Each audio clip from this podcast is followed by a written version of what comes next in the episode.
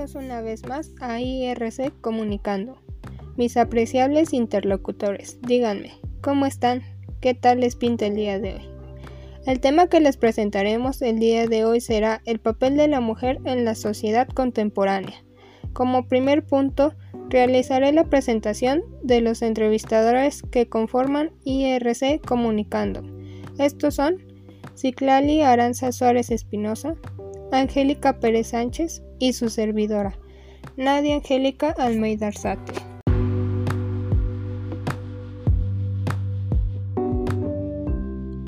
El día de hoy tenemos a invitados que son muy especiales. Son profesionales y tengo la honra de presentarlos, iniciando con el doctor Abraham Pedraza Aguilar, quien es profesionista en comunicación y un magnífico educador egresado de la Universidad Justo Sierra.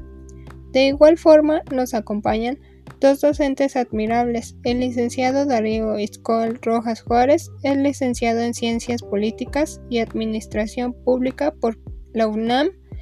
Tiene una maestría en Estudios para la Paz por la Universidad Autónoma del Estado de México y es doctorante en Ciencias Sociales por la Universidad Autónoma Metropolitana. Por otro lado, tenemos al licenciado Abraham Peralta Vélez.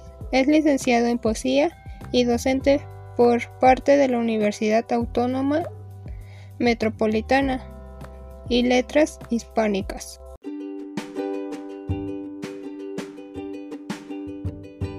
Bienvenidos una vez más, comenzamos. Vamos a entrevistar al doctor Abraham Pedraza Aguilar por parte de Aranza Espinosa.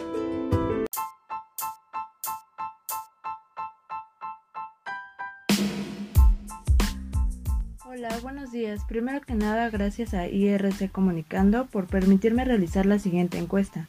Mi nombre es Itlali Espinosa y el motivo de mi presencia es llevar a cabo las siguientes preguntas referente a cuál es el papel de la mujer en la sociedad contemporánea.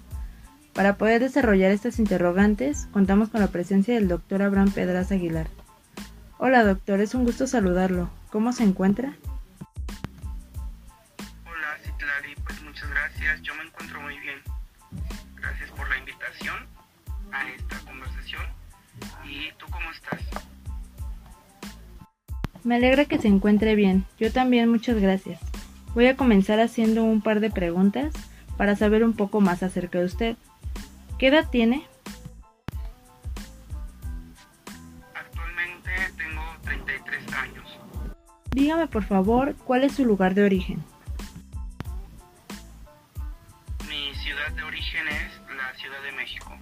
¿Cuál es la ciudad donde se encuentra actualmente? Y de igual manera me encuentro radicando aquí en la Ciudad de México. Y por último, ¿qué profesión tiene? Mi profesión es eh, comunicólogo. Eh, estudié Ciencias de la Comunicación en la Universidad Social. Muchas gracias, doctor Abraham. A continuación comenzaremos con las preguntas sobre nuestra investigación. Ya que sabemos un poco más de usted, nos gustaría, saber qué piensa sobre el estereotipo de rol o papel de la mujer. Lo que pienso sobre el rol y el papel de la mujer en la actualidad es sumamente importante. Como bien sabemos, después de la Primera Guerra Mundial, la mujer tiene que ingresar a la industria y pues me alegro, ¿no? Yo hubiese querido que hubiese sido antes, pero bueno, los tiempos van evolucionando y pues la mujer es sumamente poderosa en la actualidad, sobre todo en las industrias. Anteriormente se veía por supuesto a los hombres y ahora pues como bien sabemos encontramos a la mujer eh, ocupando grandes, grandes puestos en las industrias. no solamente en la industria, sino como mujeres de casa, personas que, se dedican al hogar y sobre todo a, a criar y a formar a las familias. Siguientemente considera que existe una falta de igualdad entre hombres y mujeres en el entorno tanto laboral como familiar.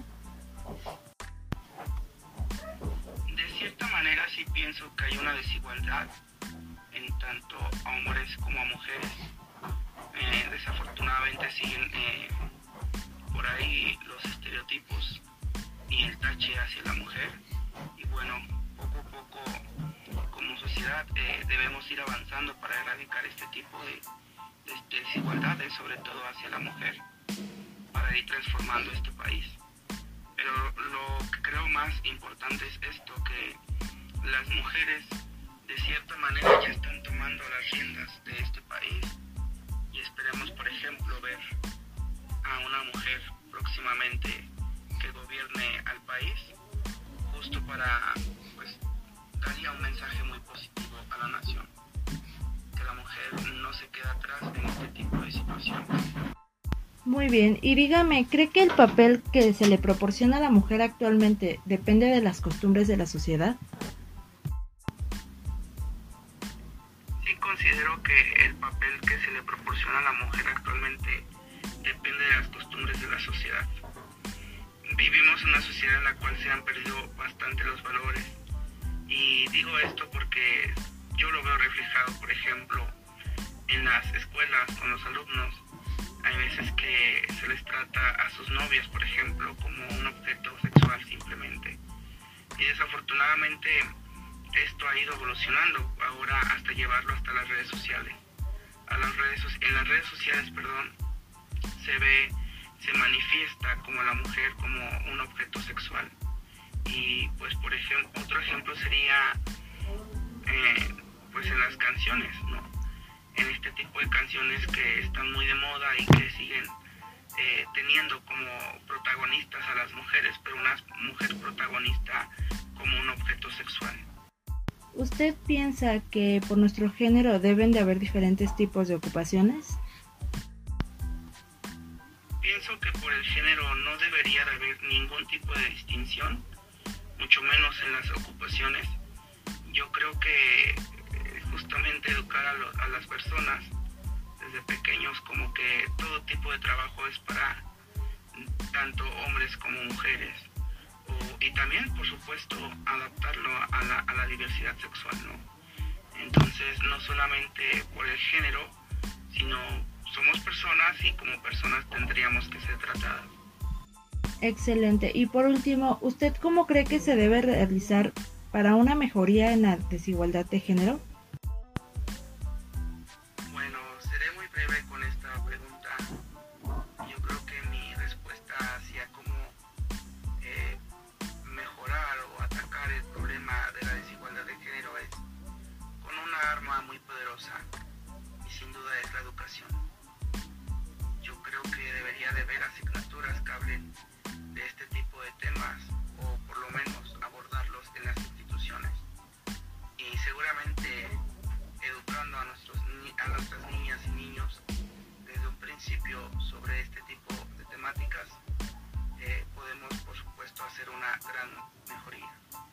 Ok, muchas gracias doctor Abraham. Ahora le concedo la palabra a mi compañera Angélica Pérez.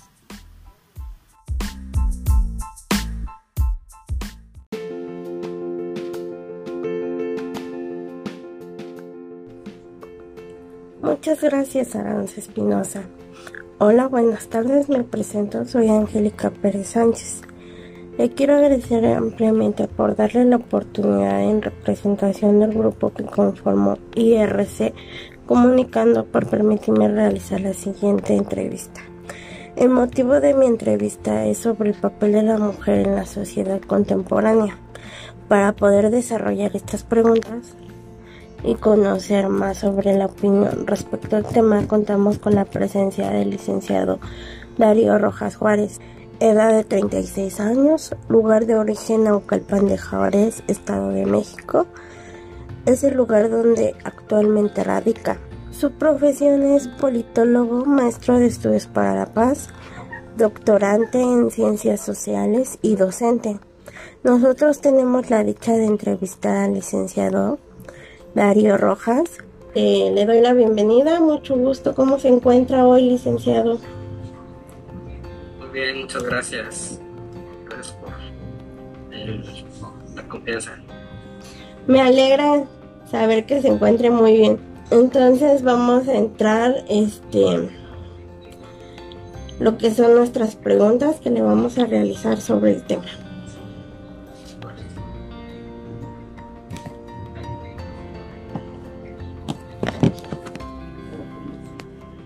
La primera pregunta es, ¿qué es una mujer contemporánea o cómo considera usted que sea una mujer contemporánea? Una mujer contemporánea, eh, una pregunta compleja. Eh, una mujer contemporánea es una mujer libre. Una mujer contemporánea es una mujer que decide sobre su propia vida eh, con menos ataduras, quisiera decir que sin ataduras, pero lo correcto creo que es decir con menos ataduras que antes. Pero también con nuevas sujeciones sobre su cuerpo, sobre su vida, sobre sus decisiones. Eso es una mujer contemporánea, atravesada así por la libertad, pero también por nuevas, eh, por nuevos conflictos que socialmente atraviesan su cuerpo, su mente y por lo tanto su forma de actuar y de, y de comportarse los demás en sociedad. Ok, sí, es una pregunta muy compleja, que es lo que nos gustaría y ahorita pues ya no la extendió. Le voy a hacer una segunda pregunta. ¿Cómo considera que era antes el rol de una mujer? Bueno, antes hablamos de millones de años de historia, pero me voy a concentrar, digamos, en el último siglo. Eh, ha habido una evolución muy grande. Eh, las mujeres hace 100 años no votaban, cuando se consumó la independencia, perdón, la, la revolución. También la independencia y la revolución, las mujeres no, participaban en política. Eh, ahí tenemos el ejemplo que a pesar de todo, pues, por ejemplo, las, las de la independencia, ¿no? que estuvieron presentes, lo hicieron porque tenían cierto poder, es decir, las mujeres de pie pues no, no podían. Eh, y, en la revolución igual, su, su papel quedó eh, relegado como a ciertas actividades en la revolución incluso las perspectivas para que ellas pudieran participar políticamente después de la revolución pues se vieron truncadas hasta que por ahí Lázaro Cárdenas abrió la, la puerta a su nación y después los, presidentes que siguieron bueno eh, ya eh, concretaron el voto para la mujer. Eh, pero la mujer era la que exigía y evidentemente su papel estaba concentrado en la casa, en el hogar, y es bien, es bien sintomático si ustedes hacen una, bueno, para sus compañeros, si ustedes hacen una búsqueda de las discusiones que se dieron en el Congreso de, la Unión cuando se, se, discutía si las mujeres tenían derecho a voto o no. Los que hoy son panistas, ¿no? Este, en la ya era el PAN, gente de la, que venía de la Unión Sinarquista, eh, ultracatólicos, ¿no? y también los que eran del PRI, que venían de la revolución, los, los caudillos revolucionarios, tenían argumentos muy particulares para decir por qué la mujer no debería de votar.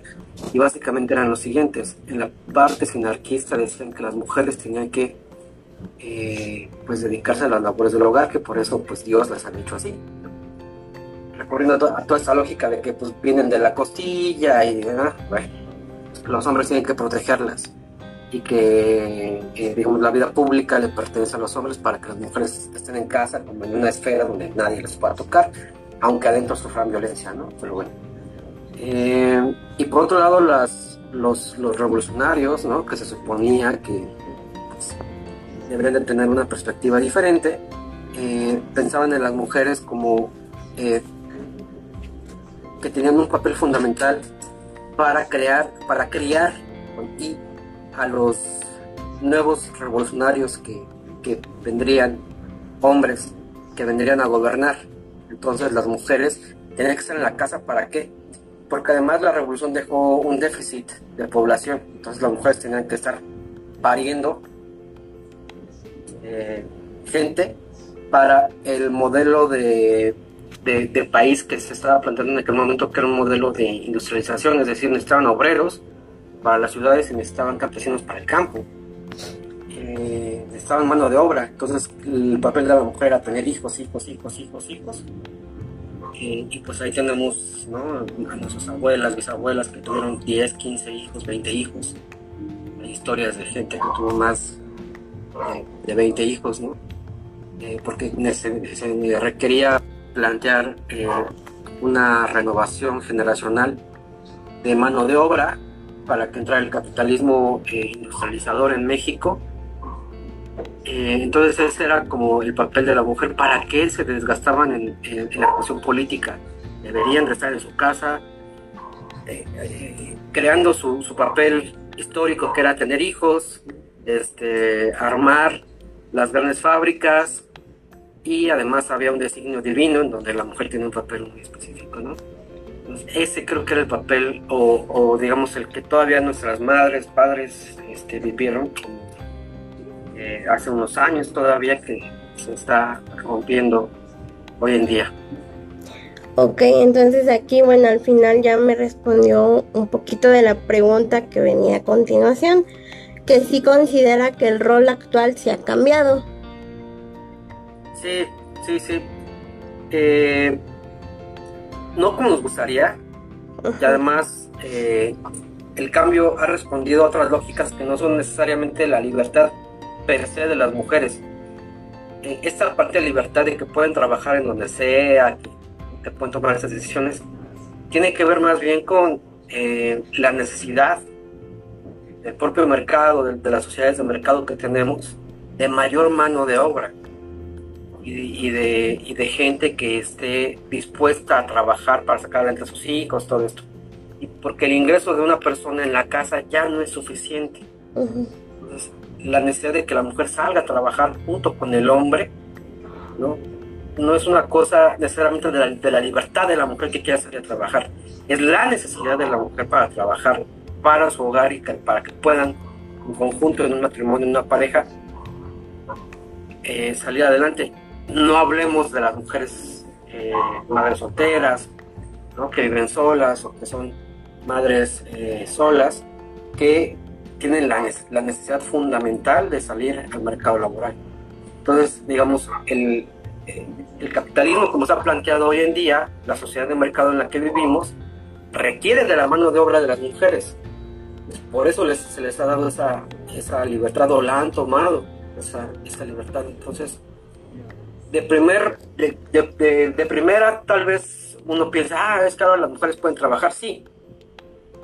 Pero muchas mujeres no pueden decidir entre trabajar y no, no, trabajar. Es decir, es una necesidad planteada por el, eh, digamos, la misma estructura que hemos generado en donde los salarios son más precarios, en donde hay, menor, hay menores oportunidades, en donde las mujeres no son vistas nada más como este, las que están en casa, ¿no? sino también las que crean la riqueza eh, para, para otros. Entonces, eh, si hay libertad, sí ha cambiado eh, en la parte laboral, en la parte sexual, pues también ha habido una, una renovación eh, en donde ahora la mujer puede disfrutar el sexo no solo para procrear, para procrear, sino como parte de su libertad sobre su cuerpo, sobre su vida, sobre su eh, libertad de elegir.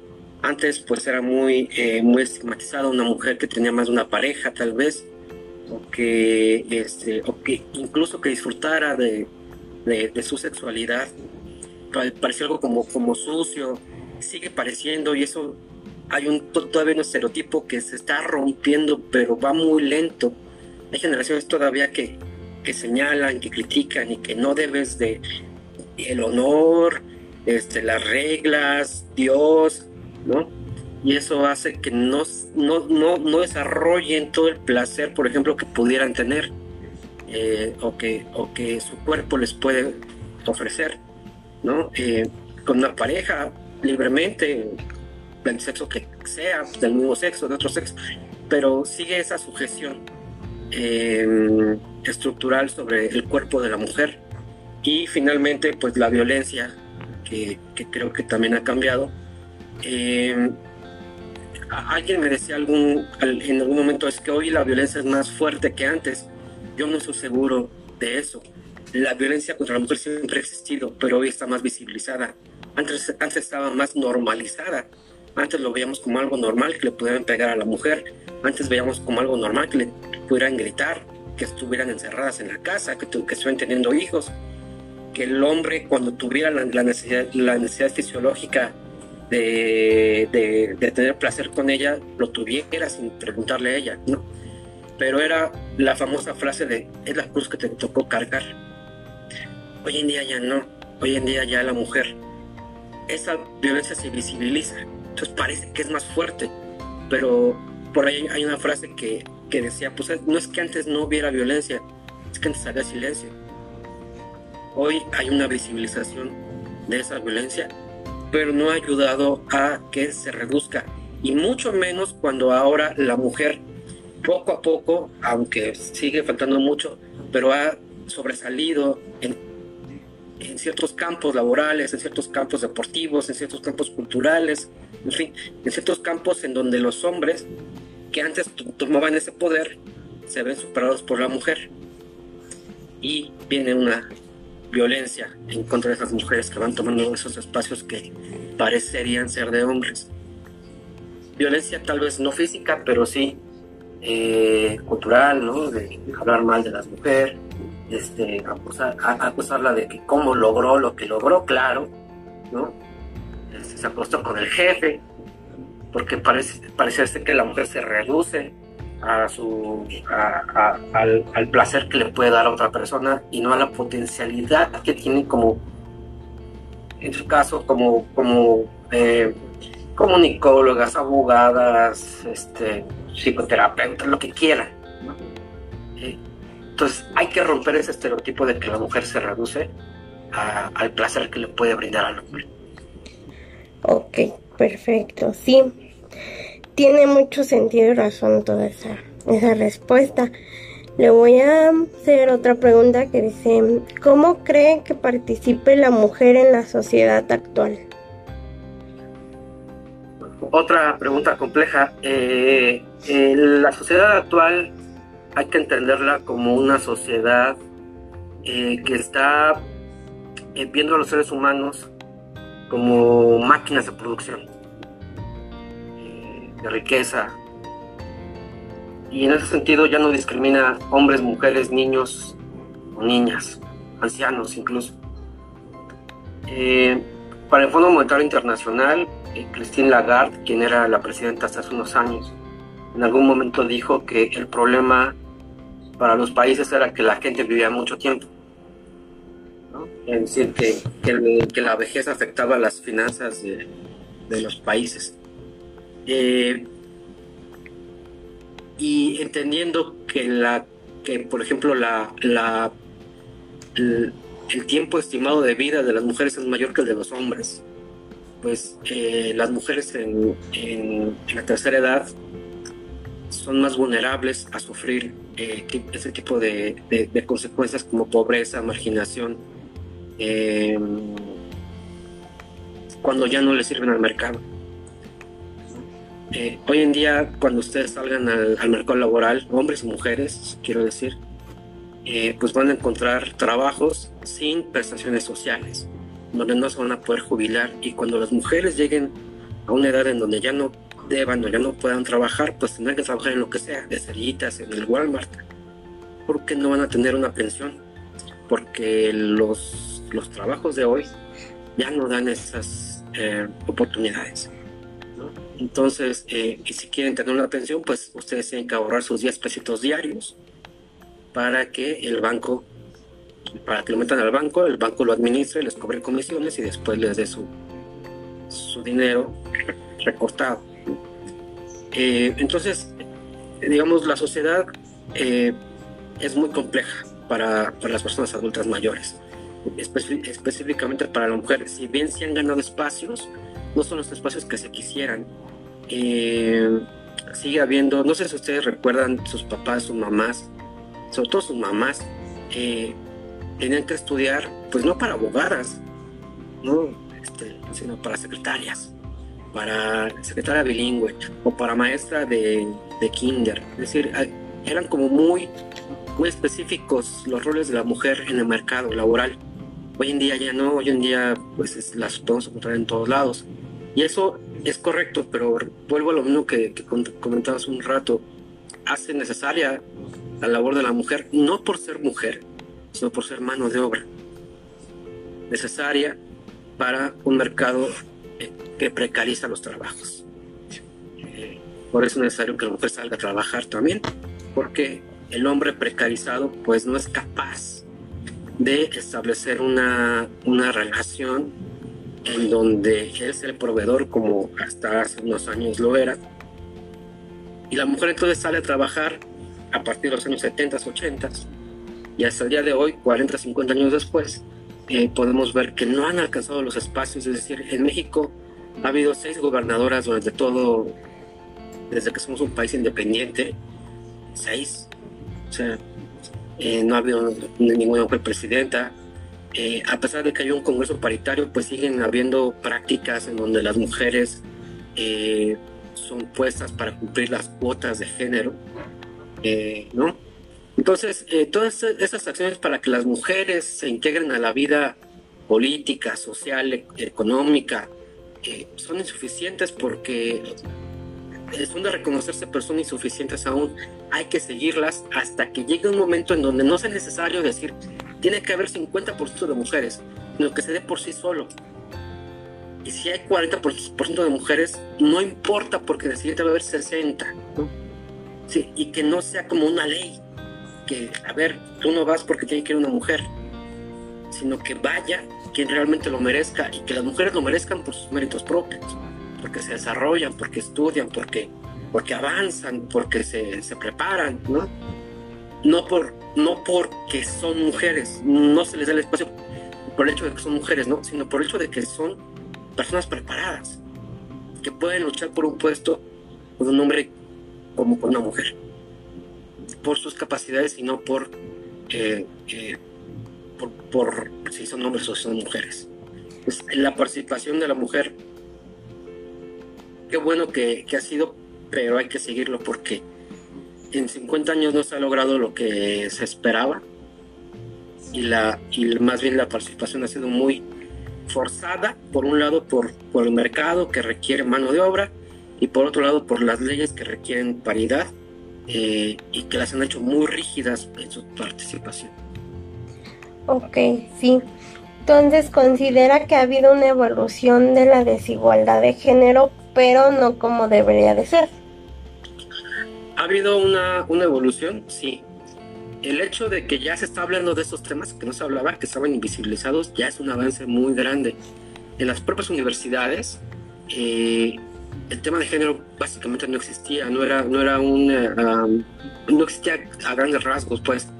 Por ahí habían algunos círculos de estudio, pero no, no, no estaba tan arraigado. Hoy en día que se hable ya es un avance muy grande, porque tiene que ver con que la sociedad lo exige. La sociedad exige que se hable de la paridad de género, la sociedad exige que se hable de la participación de la mujer, la sociedad exige que se hable de la violencia contra la mujer, la sociedad exige ciertas cosas que eh, entonces los centros de estudio tienen que tomarlo. ¿sí? Y no como una carrera, por ejemplo, de este género, sino que en la carrera en la que estemos, no es ciencia política, tiene que ver la mujer en, en relaciones internacionales, el papel de la mujer, en el derecho, el papel de la mujer, en la comunicación, el papel de la mujer. Eh, me, me, llama la atención que alguna vez que hablé con algunos alumnos de derecho, eh, me decían, pues, este, no, a ver, ¿tú qué quieres ser? Pues yo quiero ser eh, reportero de deportes. Ah, muy bien. Y entonces yo viendo la tele decía, a ver, las mujeres en el, en, las, en el periodismo deportivo, pues la mayoría de ellas son las que usan falditas, ¿no? Escotes muy pronunciados, cuerpos muy trabajados, muy, muy esculpidos y que las muestran ahí dando una cápsula, no su opinión, sino una cápsula presentando alguna cosa, mostrando su cuerpo, evidentemente, ¿no? Y son muchas menos las que narran los partidos, las que dan su opinión, las que trabajan haciendo reportajes a partir de ellas, ¿no? Entonces sigue habiendo una brecha muy grande en el sentido de que la mujer, eh, la mujer y su cuerpo, la corporalidad femenina, sigue teniendo un papel muy importante aún en la, en la vida eh, social, política, económica eh, de la sociedad en la que estamos viviendo. Ok. Por último, este, ¿algún consejo o alguna opinión personal para poder tener una mejor desigualdad de condiciones de género? Sí, eh, sí, bueno, son varios y hay varios estudios, pero eh, no me quiero ver muy académico y más bien quiero pues hablar con quienes eh, a quienes les llegue este este este mensajito. En cuanto a mujeres y hombres saberse partícipes de una sociedad que genera desigualdad y una vez que lo aceptemos las mujeres han sido discriminadas y los hombres hemos sido privilegiados. Eh, una vez que lo podemos aceptar, vamos a poder aceptar también eh, que la mujer participe en todos los ámbitos de la vida pública.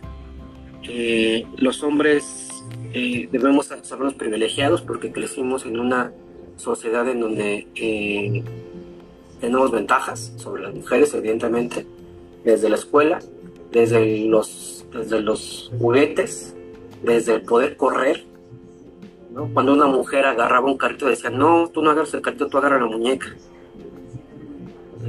Eh, de ahí surge esta, este, este mito que las mujeres pues, no saben manejar, ¿no? Y, seguramente habrá las mujeres que no tengan esa, esa, esa lógica del espacio y el tiempo cuando vas manejando y se te meten porque no, no desarrollaron seguramente en la niñez eh, esta, esta lógica del espacio y el tiempo, porque tienes que estar jugando con, con muñecas y con tazas de té. Eh, entonces no, no, no, no les costó mucho trabajo o lo desarrollaron mucho después la ubicación, eh, el tiempo, la, lógica de tránsito, entonces no es un... Y, y, así como eso, todos esos, todos esos estereotipos que hay contra la mujer, hay que irlos rompiendo porque son creados, porque hombre y mujer somos iguales. Tenemos diferencias biológicas claramente. Ustedes pueden dar vida, nosotros no. Ustedes pueden decidir sobre su cuerpo. Nosotros no, no, no podemos decidir sobre sus cuerpos. Sobre la vida de, de, otras personas hay que respetar eso y hay que ir rompiendo los estereotipos como ese de que las mujeres no saben manejar. Hay una razón por la que aparentemente las mujeres eh, tienen, tienen un poco más de dificultad a la hora de, de manejar y lo mismo eh, que, si, que si tienen que cocinar los hombres, que si las mujeres son las que tienen que cuidar a los hijos, que quién tiene que ayudar en la casa, que quién tiene que salir a trabajar. ¿no? Seguimos en una sociedad en donde el hombre parece que es menos hombre, la hombría pues, es, muy, es muy frágil. Este, si, si, te quedas un día en tu casa a lavar los trastes, es famoso ser mandilón, ¿no? La casa en pareja de hombre y mujer, pues tiene que lavarse los trastes, los puede lavar el hombre y la mujer. Que tiene que barrerse, lo puede, lo, puede barrer el hombre o la mujer. Y allá en el mercado laboral, pues puede salir el hombre o la mujer también. Y agarrar un carro lo puede agarrar el hombre o la mujer. Entonces, para quienes tengan hijos, no los críen con tú agarras los muñecos, las muñecas y las tazas de té, y tu hijo tú agarras el balón y el camioncito. Que agarren lo que quieran si un niño quiere agarrar una Barbie y quiere, y quiere agarrar una, una, taza de té, eso no lo hace ni más ni menos hombre. Si una mujer quiere jugar con un balón, si una, mujer quiere jugar con un carro control remoto, si una mujer quiere agarrar una pistola de, de, juguete, no lo hace ni más ni menos mujer. Eso ya, ya está quedando en el pasado y hay que, ser, hay que dejar que desarrollen su libre personalidad, que, que hagan lo que quieran, que sean libres y que vayan rompiendo esos estereotipos que nosotros les vamos creando y que, porque nosotros a su vez nos los inculcaron. Si tratamos de romper con esas nuevas generaciones con esos estereotipos, la igualdad se va a dar no de un día para otro, pero sí gradualmente. Ok. Agradezco mucho el tiempo que nos brindó para esta entrevista que acabamos de realizar del papel de la mujer de la sociedad contemporánea. Espero haya este disfrutado mucho el habernos brindado de sus conocimientos que tiene para podernos apoyar en este en esta pequeña entrevista. No, gracias y como siempre se los dije, cuenten conmigo por dentro y fuera de las aulas. Fue un gusto contar con usted en esta entrevista. A continuación, le otorgo la palabra a mi compañera Nadia Alzarte.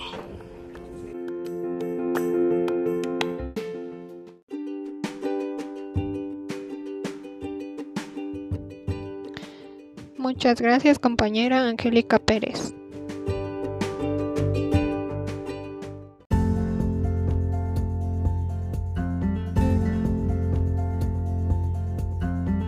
Iniciamos con esta presentación. Hola, buenas noches.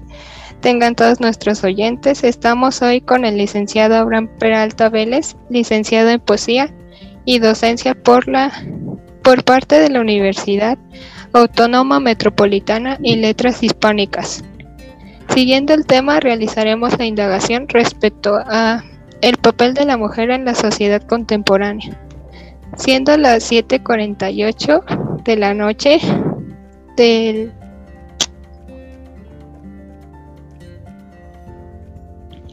del 3 de noviembre del año 2021, doy por iniciada esta entrevista e iniciaré haciendo preguntas personales. ¿Cuál es su nombre? Abraham Peralta Vélez. ¿Qué edad tiene? 32 años. ¿De dónde es originario? De la Ciudad de México. ¿Lugar donde radica actualmente? En la Ciudad de México. Y bueno, aunque ya lo mencioné, ¿cuál es su profesión? Eh, maestro y escritor. Bueno, a continuación realizaré las preguntas que abarcarán el tema. ¿Qué significa y qué valor tiene para usted una mujer? Mm.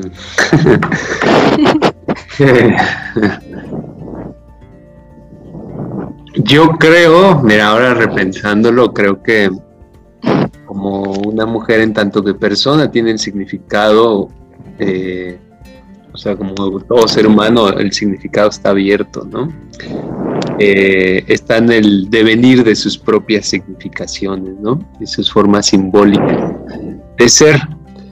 Eh, las que yo he aprendido a relacionarme con la mujer, que a mí me parece un otro, ¿no? En cuanto a género, un otro en cuanto al amor, en cuanto al deseo, en cuanto a la crianza, ¿no? Hablábamos también. Yo he creado mis propias configuraciones, mis propios significados alrededor de, esta figura de lo femenino. Y bueno, para mí en ese sentido, creo que, lo que decía la vez pasada, que el, ser mujer es ser eh, eh, una forma de cuidado de la vida, ¿no? Una forma de dar vida a la vida. Y eso es lo que yo, lo que yo lo que se me representa o se me viene a la mente, ¿no? Porque cada quien tendrá sus propias significaciones de sí mismo, ¿no? Porque habrá mujeres que rechacen esta, esta forma de, de pensarlas, ¿no? De imaginarlas con toda, con toda certeza les daría la razón, ¿no? Porque creo que la significación es una cuestión muy personal, pero creo yo que pues es eso, ¿no?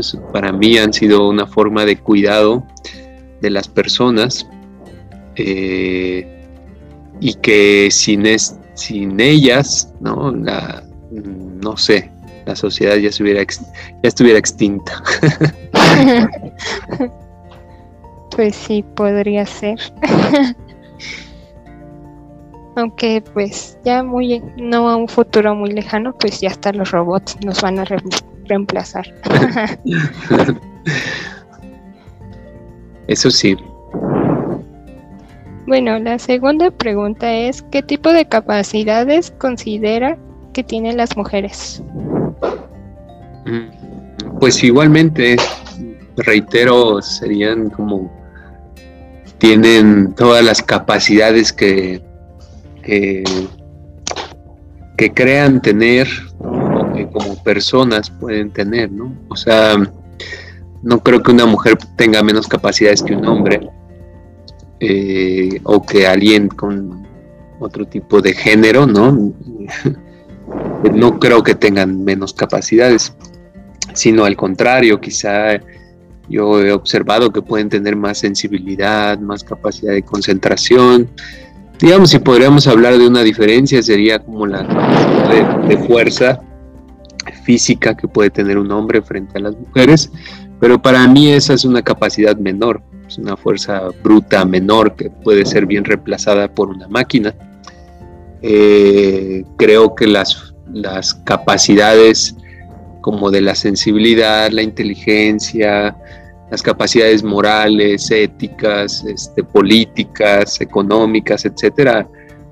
Eh, no sé, una mujer puede tenerlas según eh, vaya como marcando su propio destino, ¿no? Cada quien va desarrollando capacidades según su, destino social y su propia decisión, ¿no? Su libertad también y hacia dónde va orientando sus capacidades. Pero yo creo que la mujer puede tener todas las capacidades y hasta más que un hombre, podría decirlo, ¿no?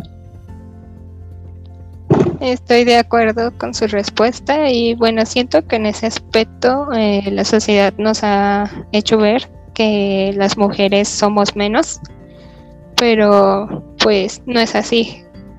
Nosotras pues siento que sí hemos demostrado que podemos realizar lo mismo que realiza un hombre. Y sí creo eh, que, además hasta, digo, no es que realicen exactamente lo mismo, sino pueden eh, hacer las cosas pero con una marca de diferencia y que esa marca es importante, ¿no? Esa marca de diferencia de género es importante para hacer las cosas de otra manera, ¿no? No exactamente iguales. Pero eso es bueno, creo yo. Sí. Bueno, la tercera pregunta es, ¿por qué cree que es importante el papel de la mujer dentro de la sociedad contemporánea? Porque creo que pueden aminorar la violencia social, ¿no? Que ha sido, pues, eh, históricamente realizada por la por los hombres o por la función del hombre en el poder, ¿no? Eh, creo que la estructura patriarcal que viene, por ejemplo, de la antigua Roma eh, y que marcaba el dominio del hombre sobre los hijos, sobre la mujer, se fue heredando y se fue transformando a lo largo de los siglos, pero no, no muy a fondo. Y a partir del, de la visibilización y, la, y el empoderamiento de las mujeres, quizá estas estructuras de poder empiezan a transformarse por unas estructuras más benignas, más cuidadosas, más sensibles, eh, más creativas, más tiernas, ¿no? Eh, en los ámbitos sociales, ¿no? Quisiera creerlo también en el ideal, eh, siendo un poco idealista, porque al final de cuentas también creo que depende mucho de la educación, porque, pues no sé, también he conocido a lo largo de mi poca existencia mujeres muy violentas, ¿no? Eh, en, el, eh, en el mal sentido, diría yo, ¿no? Este, eh, y que, que bueno, si pensamos en un papel sería ese, pero sería un papel como ideal o idealista. Gracias. La pregunta número cuatro. ¿Considera que las oportunidades y derechos hacia las mujeres son igual a la de los hombres? Mm, pues no, no, creo que no. Que no lo han sido, ¿no? Eh, que definitivamente pues el siglo pasado nos mostró el cambio de esas oportunidades, ¿no? Por ejemplo, eh, que antes pues las mujeres tenían menos derecho a estudiar, por ejemplo, ¿no? No podían entrar a la universidad, no podían, se quedaban en un nivel básico o entraban solo a determinadas carreras. Todavía vemos eso, ¿no? Eh, todavía las mujeres se supone que deberían entrar a cierto tipo de carreras, ¿no? Sucede en las, en las licenciaturas de ingeniería o cosas así, ¿no? Donde, ¿cómo se dice? Donde todavía no son bien aceptadas, por ejemplo, ¿no? Donde se cree que una mujer no puede ser ingeniera. Eh, son ámbitos muy machistas, ¿no? Educativos. Sucedió en la medicina, ¿no? Se creía que las mujeres no podían estudiar medicina. Eh, en el ámbito del derecho también. Eh, no sé, y eso lo llevaban ya a ámbitos laborales, ¿no? Y había distinciones. Se creyó mucho tiempo que una mujer no podía ser ocupar el puesto de presidente, por ejemplo. Ahora ya vemos que en el mundo hay muchas mujeres que han sido presidentes de una nación, pero eso no se daba. Creo que ha sido es un cambio a lo largo de la historia y que ha ido cambiando estas oportunidades que se dan entre hombres y mujeres, pero todavía falta mucho. Sí creo que, que no son las mismas oportunidades que se dan en términos generales a hombres y mujeres, ¿no? Sí, falta mucho por hacer en ese aspecto. Siento que siento y pienso, bueno, desde mi punto de vista, que alguna parte de la sociedad a lo mejor consideraría importante a futuro el que México sea gobernado por una mujer. Sientas y pienses que, perdón, que, que México sea gobernado por una mujer. Pues sí, siento que algunos, algunas personas de la sociedad como que sí, sí lo verían de una buena forma. Sí, yo creo que, actualmente las políticas públicas están orientadas para eso, ¿no? Eh, las políticas privadas también, ¿no? Las narrativas, pues, están orientadas para que posiblemente una mujer sea la, presidente de México, presidenta de México, eh, y que puede ser bien vista eh, actualmente, ¿no? No, me parece que ya, que no, no dejará de haber, ¿eh? Comentarios, va a ser interesante leer y escuchar los comentarios que tengan un matiz machista, ¿no? Eh, de, frente a si se postula, bueno, en este caso probablemente sea Claudia Sheinbaum, ¿no? Sería interesante escuchar todavía el matiz o la, los comentarios que emerjan que sean de carácter machista, ¿no? Como de, que una loca no puede gobernar el país, ¿no? ¿no? Este, no sé.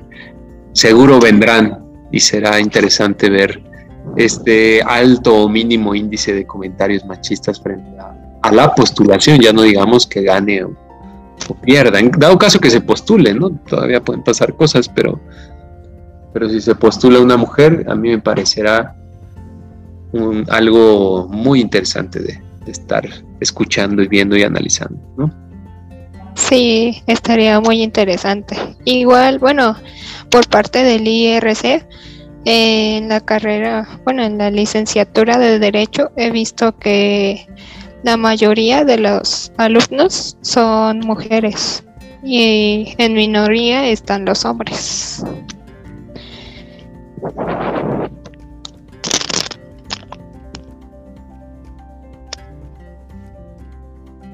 Bueno, la pregunta número 5 es, ¿en algún punto de su vida profesional le ha tocado ver discriminación hacia una mujer y qué ha hecho ante esta situación. Eh, sí, muy pocas veces, la verdad, ¿no? Decía. Eh, que me tocó ver una vez a una maestra que la discriminaban por su forma de vestir, ¿no? Eh, porque no cumplía con los estándares requeridos del colegio, pero además frente a otras mujeres que se vestían igual que ella, ¿no? Que traían faldas o así. Eh, pero a ella, como no cumplía además con los estándares de belleza social, ¿no? los estereotipos, pues como que fue más sancionada o discriminada, se le llamaba más la atención por andar minifaldas, ¿no? Y yo lo único que hice pues fue apoyarla en la conversación, en, digo, si se llevaba instancias más formales, yo la pensaba apoyar. No hubo la necesidad, tampoco fue nada grave, fue como una especie de escandalito, ¿no? Del trabajo que suelen darse. Eh, eh, pero, pero creo que eso, nada más. Eh, directamente ignoro otros otros en, mi, en mi vida profesional, laboral, como que otros problemas de ese índole con las mujeres, creo que no. Seguro lo ha sabido, ¿no? Casi seguro, pero pero no, bueno, sabes que también creo que mm, sí he escuchado, he escuchado en los, casi en las salas de maestros, ¿no? Problemas con alumnas, ¿no? Eh, de, parte de profesoras o profesores, ¿no? Su relación de, específica, quizá con, con, el hecho de, no sé, algún problema como de género, quizá, pero ya de manera muy vaga. En concreto solo me acuerdo de eso. ¿no? Sí, bueno, como la mencionaba anteriormente, pues siento que en ese aspecto debería de cambiar como que el alumnado, porque si la profesora tuvo problemas, siento que fue por, por los alumnos, por la imagen que le estaba dando a ellos. Pero pues sí, no está bien que, que de pase citaciones feas a los profesores o profesoras por, por la imagen que le tienen que dar a, los alumnos. La pregunta número 6 dice, ¿qué derechos considera que hacen falta para las mujeres? Eh, pues mencionaba que el derecho a una maternidad, eh, más digna, ¿no? Eh, es decir, que las mamás eh, tuvieran más tiempo de crianza libre y afectuosa, ¿no? Eh, frente a sus trabajos, ¿no? Porque en algunos trabajos en México les dan algunos meses o semanas como de crianza, ¿no? además es muy poco tiempo. en otros ni siquiera eso o las despiden o, les dan unos días y les dicen tienen que regresar ya a trabajar y llevar al niño a la guardería muy pronto, ¿no? Yo creo que algo muy importante para el cuidado de las mujeres que son madres, pero también para el cuidado de la sociedad, ¿no? De una mejor, digamos, el, el, como decía Montessori, el niño es el futuro del hombre, ¿no? Eh, para cuidar ese futuro de la sociedad, creo que debería de darse mayor tiempo a una crianza amorosa y libre, ¿no? Otro derecho que hace falta también pues es también el derecho en el mismo aspecto, ¿no? Como la lactancia libre también, en los ámbitos laborales, o sea, una mayor cercanía para las mujeres que quieren y que deciden no solo tener un hijo, sino que quieren estar muy cerca de sus hijos. Eh, también yo pienso que, no sé, hacen falta lugares de, respaldo de las mujeres que sufren violencia, ¿no?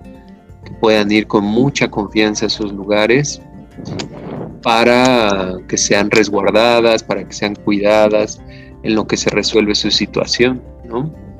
Eh, creo que eso también sería muy importante, tener este derecho a tener un espacio de, de cuidado frente a la violencia que pueden estar sometidas, ¿no?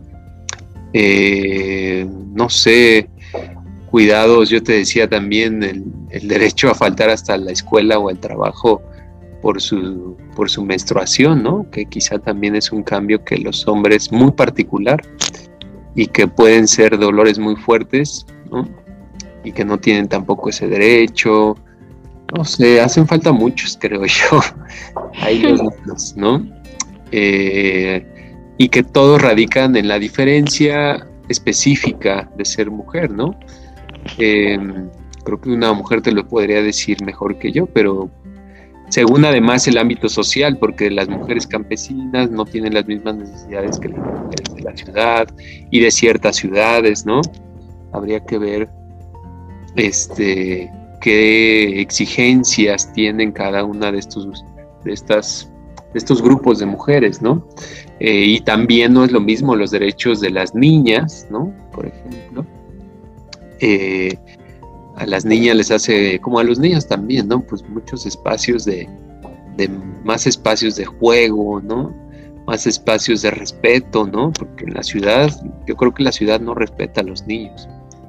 Eh, mucho menos a las niñas que también corren a veces mucho, muchos más peligros que un niño.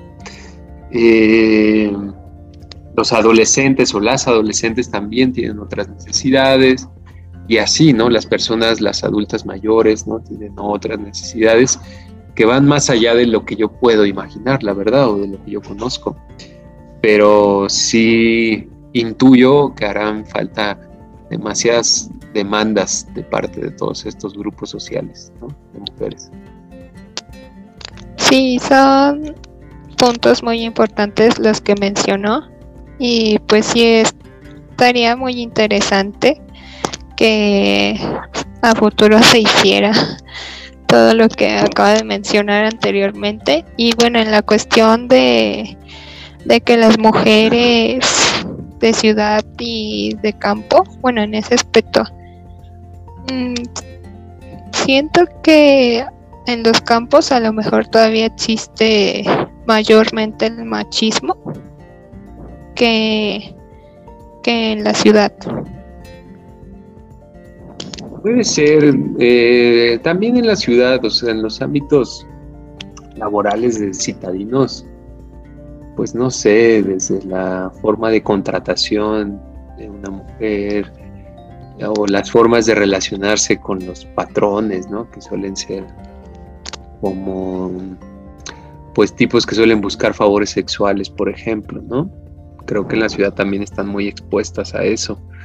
Eh, en el campo yo he escuchado, pues apenas leí hace poquito una crónica de una poeta que se llamaba una compañera, ay se me olvidó su nombre, del, estudió conmigo en la UAM, pero bueno, ella publicó una crónica de su de la forma en que descubrió el amor o la sexualidad, ¿no? En el campo, ella vivía en Oaxaca.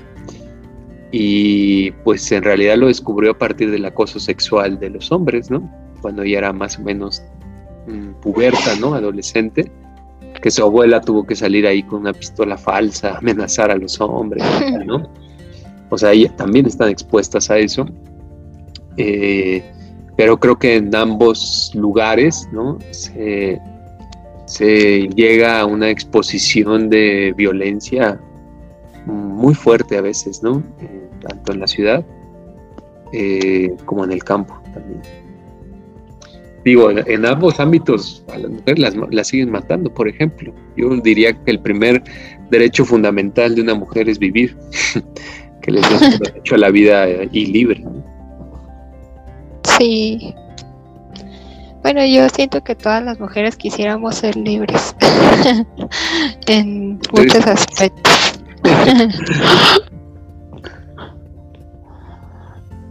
La pregunta Número 7. ¿Qué consejo le daría a las mujeres que viven con miedo ante su propia familia o sociedad?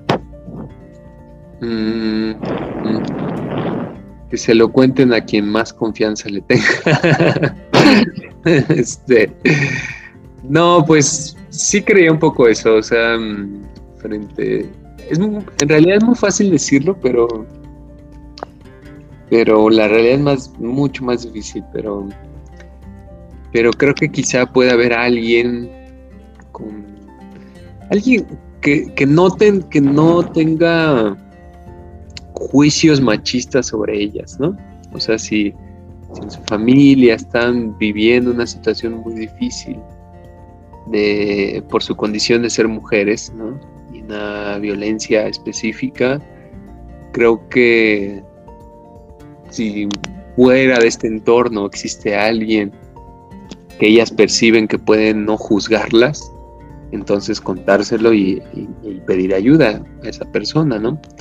El problema es que muchas veces están eh, encerradas en estos ámbitos familiares y no, y no hay un horizonte más allá de ellos, ¿no? Eh, y frente a autoridades negligentes, ¿no? Porque también, pues, no hay, aquí en México no hay un, una, mm, un espacio social, un espacio de, de, auxilio, ¿no? De, por, ejemplo, hablar a, al 911 y decir, bueno, me pasa esto, lo otro. Bueno, hay espacios alternativos, sí los hay, ¿eh? Quizá, quizá investigar por internet estos espacios, estas sociedades civiles que ayudan a las mujeres, podría ser también eh, un buen paso para salir de ahí, ¿no? Pero pues sería prácticamente pedir ayuda, ¿no? Cuando uno ya no puede, creo que no está mal.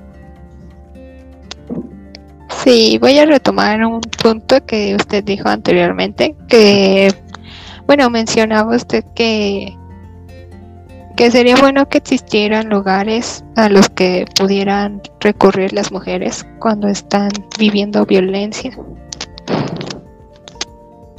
Sí, yo creo que sí, serían oasis o puentes para algo más, ¿no? O sea, serían moradas en el camino hacia algo más, hacia la liberación de esos, idealmente, ¿no? De esas situaciones, ¿no? En otros países los hay. Hay una serie que relata eso, ¿no? al, principio está muy buena, diría, después ya no tanto, pero es, es una chica que sufre violencia de pareja, violencia emocional muy fuerte y ella va a uno de estos espacios, ¿no? Proporcionados por el gobierno estadounidense. Eh, y ahí le, le, ayudan, ¿no? Puede respirar un poco. Eh, aquí sé que hay, creo que espacios de asociaciones civiles. Del gobierno supongo que debe haber, pero la verdad es que desconozco. Y si no, debería de haberlos, ¿no? Sí, sería interesante. Más ahora en la pandemia, por ejemplo, ¿no? Se aumentó muchísimo la violencia familiar. De por sí no nos aguantábamos en casa y pues estar encerrados todo el día. Eh, provocó mucha violencia. Hubo gente, o hay gente, bueno, ahora ya estamos saliendo un poco más, pero en lo más eh, alto del encierro fue como hubo gente que sufrió muchísimo, ¿no? Principalmente las mujeres. Eh, una violencia que evadían con el trabajo, con salir a, pues principalmente a eso, al trabajo o atender a los hijos a la calle, ir por ellos a la escuela, cuando tuvieron que habitar su casa todo el día, pues se convirtieron en esclavas violentadas por su pareja, ¿no? Situaciones muy feas. Sí, bueno, yo no he leído muy a fondo de estas situaciones, pero pues sí llegué como que a leer nada más los títulos de los documentos. La verdad nunca, como que nunca me metí a, fondo los documentos porque pues sí sentiría como que feo leer todo lo que está pasando a su alrededor. Aunque sé que también debería de leerlo porque pues mi carrera tiene que ver mucho con ello.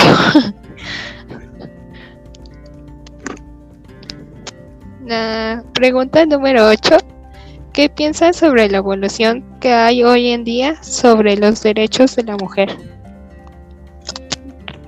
Eh, pues pensaba que eso, que la palabra evolución siempre me trae problemas, ¿no? Este, porque plantea que solo los o sea, plantea un desarrollo de la naturaleza en donde solo la fuerza sobrevive, ¿no? La fuerza del más apto, ¿no? no importa la voracidad de los otros, más fuerte, el más, el más voraz es el que va a sobrevivir. Y si entendemos así a la sociedad, pues me parece muy equivocado, ¿no? Creer que una buena sociedad es algo, es una que evoluciona, ¿no? Y que los más fuertes serán los más aptos y los únicos que merecen vivir en esta sociedad. Eh, en ese sentido, no me gusta hablar de siempre de, evolución de algo, evolución de los derechos de las mujeres, como si solo quedaran las, los derechos más aptos, ¿no? Ya lo decía, creo yo que, que más bien ha habido cambios en, en, los derechos de las mujeres, ¿no? Ha habido cambios respecto, respecto al siglo pasado y se han favorecido ciertos aspectos, ¿no? Sin embargo, aún quedan muchos aspectos por resolver, muchos, muchos derechos por ganar, y es más, quizá se perdieron algunos derechos con el, el paso del tiempo, cosa que va a pasar después, ¿no? Algunas partidas se ganan y otras se van olvidando, ¿no? Eh, sí creo que ha cambiado, por lo menos, además tendríamos que hablar como de digamos, de geopolítica, ¿no? Por lo menos en, en México, en la Ciudad de México ha cambiado, pero habría que ver la situación de las provincias, habría que ver la situación de otros países. Eh, a mí me da la impresión, porque también no soy un perito, un experto en el tema, me da la impresión que ha cambiado eh, para bien, eh, que se han ganado más derechos, ¿no? Por lo menos un ejemplo claro sería, por ejemplo, la, eh, el que puedan votar, ¿no? Eso no, no sucedía en México hace un siglo. Eh, o que puedan, lo que yo decía hace rato, ¿no? Que puedan estudiar y que ahora haya cada vez más mujeres que hombres en las universidades, ¿no? Eh, la carrera que quieran, ¿no? Esos son derechos que se han ganado, libertades que se han ganado. Pero creo que han ido pues cambiando, ¿no? Y se han ganado, se ha ganado terreno, ¿no? Se ha ganado libertad y se ha ganado derechos a hacer cosas, ¿no? Sí.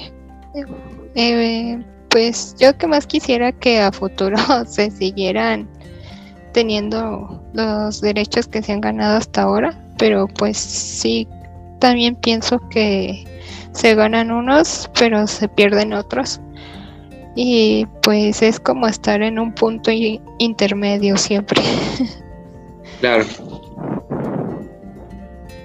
Eh, la pregunta número nueve, ¿qué piensas sobre las marchas feministas? Eh, pues una, algo necesario, ¿no? Porque sin ellas parece que el gobierno no responde, ¿no? Sin la sin la provocación pública, ¿no? me parecen como una provocación, una forma de llamar la atención eh, públicamente, ¿no? entonces, eh, y de ejercer presión pública, ¿no? Política. Entonces el gobierno responde. Creo que no, o sea, la resolución de esas marchas no han llegado, eh, pues no han resuelto la situación del país, ¿no? Pero sí se avanza en que en la presión de, del gobierno, ¿no? Por ejemplo, esas marchas tienen mucho que ver con los feminicidios ¿no? del país. Por lo menos se avanza y se hace evidente que, que, que están ahí los feminicidios, que está ahí la violencia constante. Eh, y a mí me parecen necesarias, ¿no? Frente a gobiernos sordos, ¿no? Eh, que se hagan y que, y que, que se escandalice un poco la, la sociedad conservadora, está bien, creo yo. pues igual, bueno, pienso que el gobierno no les ha hecho mucho caso, pero pues esperemos que ya un futuro pues sí, sí le haga caso a las feministas. Bueno, y digo esto porque pues yo al menos no me considero feminista, pero pues sí, sí apoyo lo que hacen igual. La pregunta número 10, ¿cree que la mujer está ejerciendo su derecho y por qué? Eh, pues algunas mujeres sí, creo que sí ejercen sus derechos, ¿no? Lo que se les permite. Eh, también es muy relativo, o sea, quizá siempre se, para empezar, creo que se tendría que hablar en plural, ¿no? Las mujeres más que la mujer. Eh, y luego creo que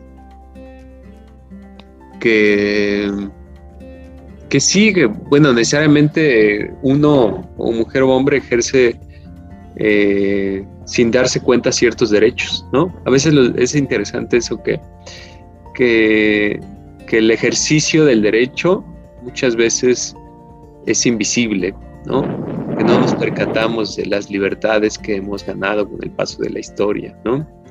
No nos percatamos de que, no sé, ejercicios del derecho laboral, que se han ganado, ¿no? Como jornadas laborales más reducidas, ¿no?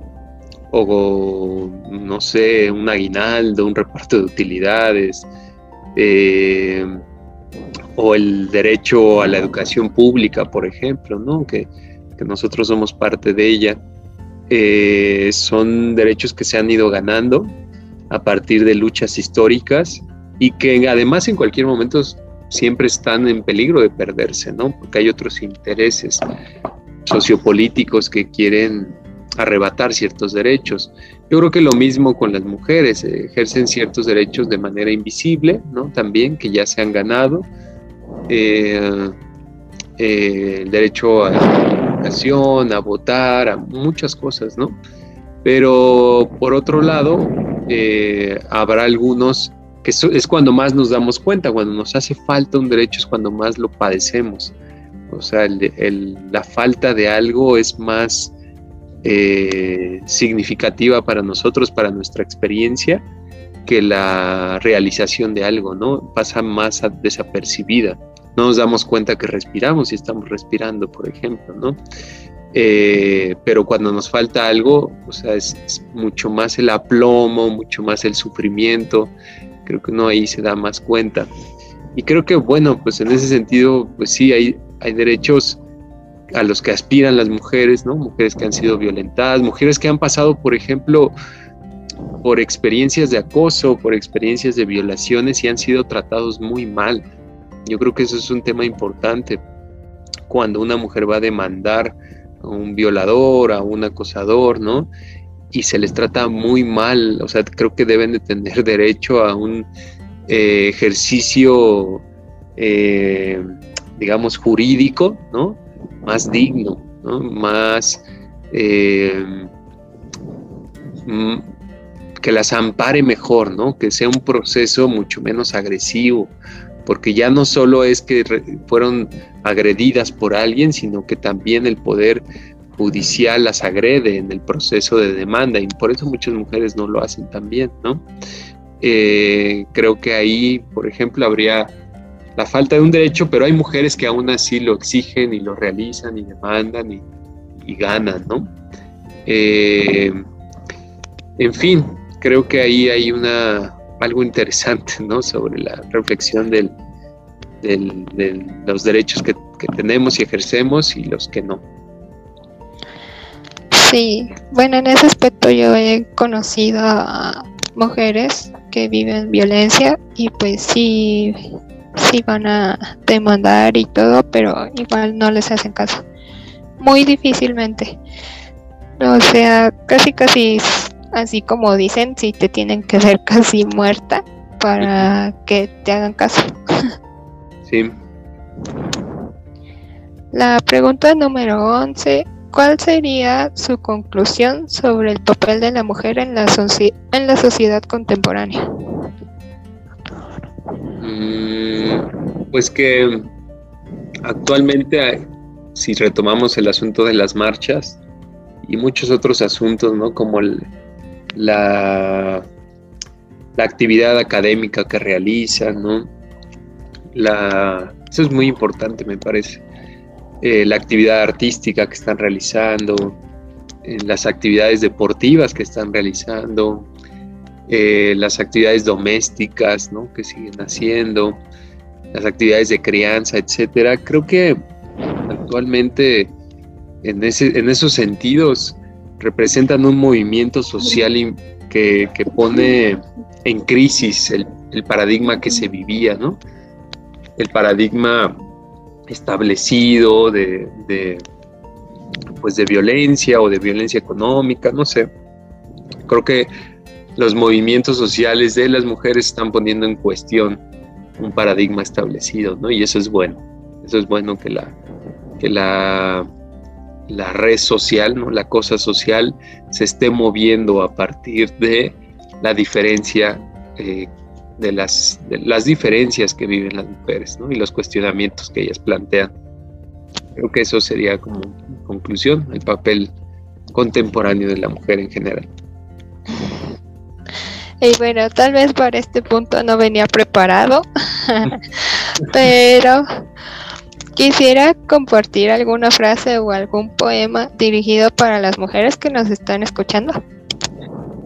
Una frase o poema. Hay un poema, es que no me lo sé de memoria, pero hay un poema buenísimo, varios, de Rosario Castellanos a propósito de la universidad, además. Eh, Lamentación de Dido, por ejemplo, ¿no? Creo que, digo, no podría citar de memoria algunos versos, pero recomendaría muchísimo que lo leyeran. O al, no me acuerdo, hay otras obras, otros poemas de Rosario Castellanos que precisamente reflexionan sobre la condición de la mujer. Recuerdo un poema de sus primeros libros donde ella, bueno, la, el yo que aparece en ese poema tiene un conflicto con su posición de ser madre, ¿no? Con su destino fijado, ¿no? Porque parece que ella reflexiona en que parece que una mujer antes de nacer y antes de existir, digamos, cuando se sabe que ya es una niña en el vientre de su madre, entonces ya se le fija el ser madre y ella tiene un problema con ese destino fijado, ella está luchando durante toda su vida por no ser madre por negar ese destino implantado por alguien más. Es un buen poema, aparece en sus primeros libros. Eh, también tiene varios sobre la forma de amar, en particular desde la posición de las mujeres. Eh, hay otra poeta también muy buena que se llama, de Centroamérica, que se llama Eunice Odio. Ella tiene, me gusta mucho porque sus poemas eróticos van mucho desde la visión de la mujer, ¿no? Eh, Ahí sí menciona unos versos, fíjate, dice algo así como, ven amado, te cuidaré con alegría, eh, la flama de mi amor será derramada, en, no me acuerdo qué más, ¿no? Pero lo interesante de estos versos de Eunice Odio es que hay una relación profunda con la sulamita de la Biblia. Eh, en la Biblia existen los versos salomónicos, que son quizá los primeros versos o los uno de los primeros poemas eróticos de la, de la historia humana, ¿no? Y esta voz femenina que es Sulamita cantándole a Dios o cantándole a una figura casi divina y, e invocándolo, invocándolo para el acercamiento sexual, esta Unice Odio retoma esa voz y empieza a construirse a sí mismo su, su visión de una sexualidad femenina interesantísimo también. Recomendaría a esas dos poetas que me parecen de primerísimo nivel, digámoslo así. Sí, bueno, de hecho yo apenas leí sobre Rosario Castellanos y sí está muy interesante todo lo que hay dentro de lo que ha escrito. Poesía, sí.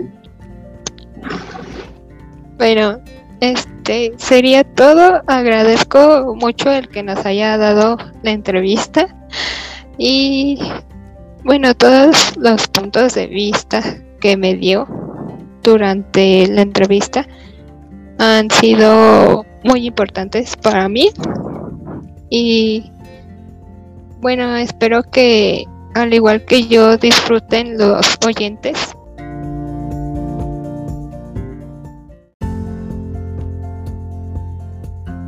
Muchas gracias, Nadia.